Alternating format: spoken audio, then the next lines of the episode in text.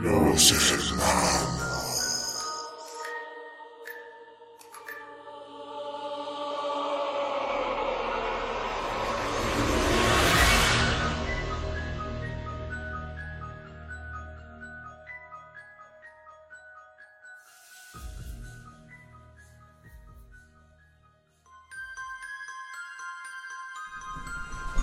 Casi era medianoche.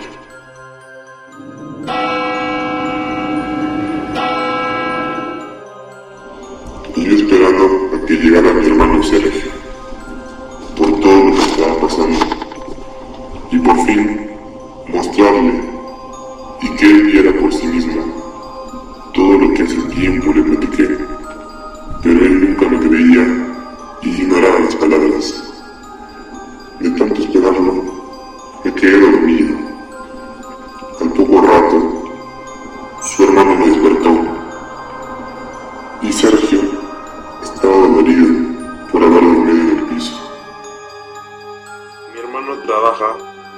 de noche.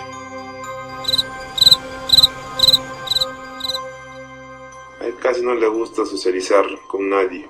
Es muy hermético. Casi ni tiene amistades.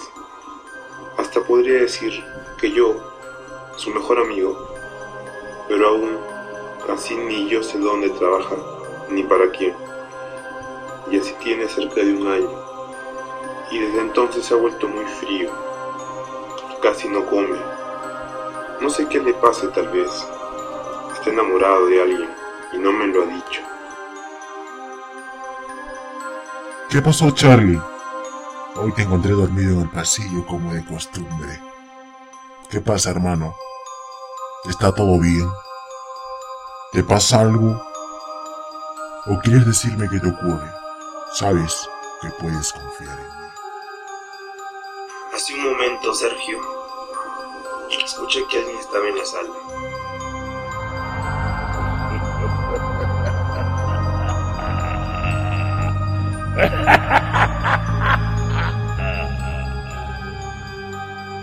Y me desperté, pensando que eras tú. Después, ese alguien se encontraba en la cocina, haciendo tremendo alboroto.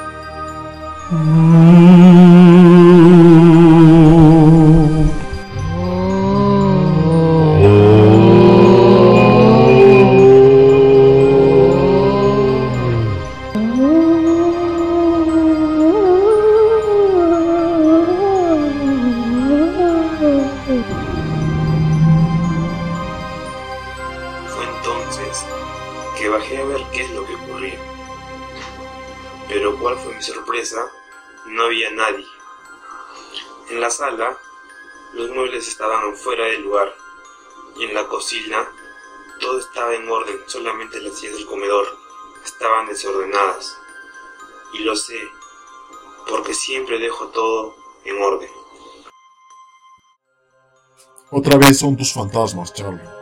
Ya te dije que dejes de ver esos programas en las noches. Es por eso que te imaginas cosas que no están ahí. Cuando llegué, estabas tirado en el piso dormido y estabas hablando. Solo balbuceabas algo, pero no se te entendía qué querías decir. Por eso te desperté. Entonces, Sergio, ¿no viste el desorden que había?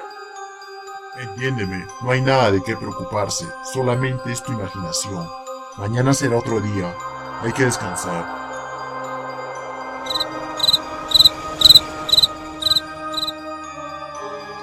Día siguiente por la noche, voy a tener algo que hacer para demostrarle que no es mi imaginación como él piensa. Y como era costumbre, ya pasaba de las 3 de la madrugada y ni luces de su hermano. Ya un buen rato comenzó a sentirse cansado y se durmió, pero de pronto escuchó unos murmullos en la puerta de la casa.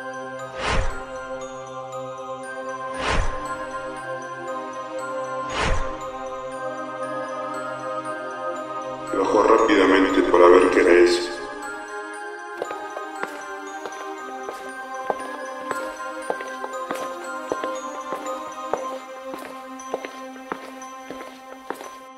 Y al estarse acercando, escuchó unos ruidos muy extraños en la cocina.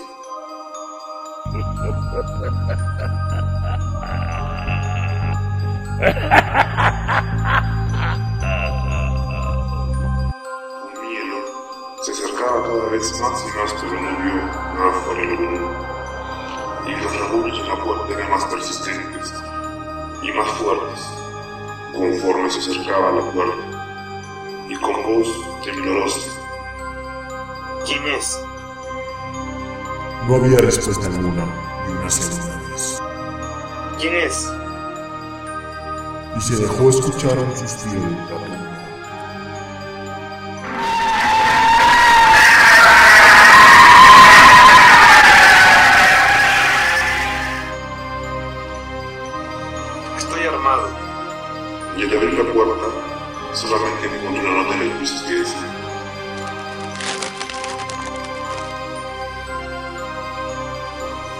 año de mi error, te pido perdón.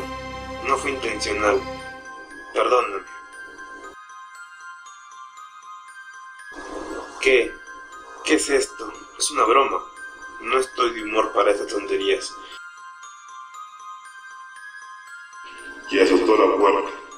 Y en su recámara nuevamente se escucharon ruidos, pero esta vez eran más eufóricos. Sin pensarlo, bajó rápidamente, pero cuál fue la sorpresa. Era su hermano otra vez. Sergio, ¿qué haces? ¿Qué te pasa? ¿Por qué estás tan enojado, hermano? Él solamente maldecía y decía cosas sin sentido. ¿Qué tienes? Nada, hermano, estoy muy molesto porque no he podido hacer entender a la persona que quiero la situación que está pasando. Pero no te preocupes. Al día siguiente, muy temprano, no encontró a su hermano. Él pensó que había salido a encontrarse con una persona que le había criticado. Ya entrando la noche, la gente que pasaba cerca de su casa observaba la casa muy extraña y Sergio salía a su encuentro para correrlo del lugar. En esto aparece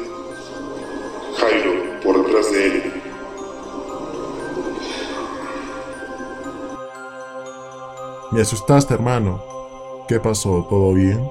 Sí, esta noche voy a aclarar todo. Qué gusto, hermano. Como ves, Jairo, si hoy me acompañas a mi trabajo para que me ayudes a hacer unas cosas que necesito. Ok, Sergio. Me avisas para estar listo. Nos vemos como cerca a la medianoche. ¿Te parece, Jairo? Uy, pues ¿en dónde trabajas? Tú no te preocupes, ¿ok? Esa noche se escuchaba mucho murmullo fuera de la casa. Esta vez eran cerca de las 11 de la noche.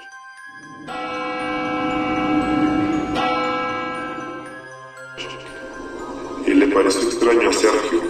Bajó las escaleras y observó a varios de sus vecinos colocar velas. En eso abre la puerta y todos salen despavoridos. ¿Qué les pasa? Están locos. Quieren encender la casa y comenzó a patear las velas que estaban fuera de su cuarto. Y de nuevo cuenta, aparece su hermano por detrás y él dice, Hermano, ya es hora. Sígueme.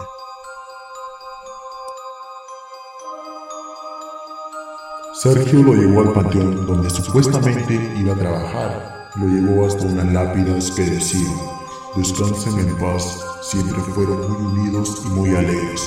Vayan en paz en su viaje, hermanos. Sergio y Jairo. Esta es una broma, Sergio, ¿no, hermano?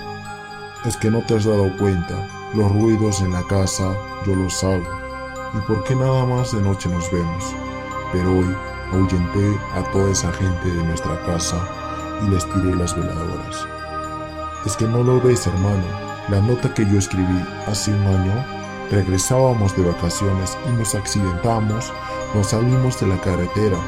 Te hubiera hecho caso, hermano, pero no lo hice, porque venía muy ebrio. Perdóname, hermano, perdóname.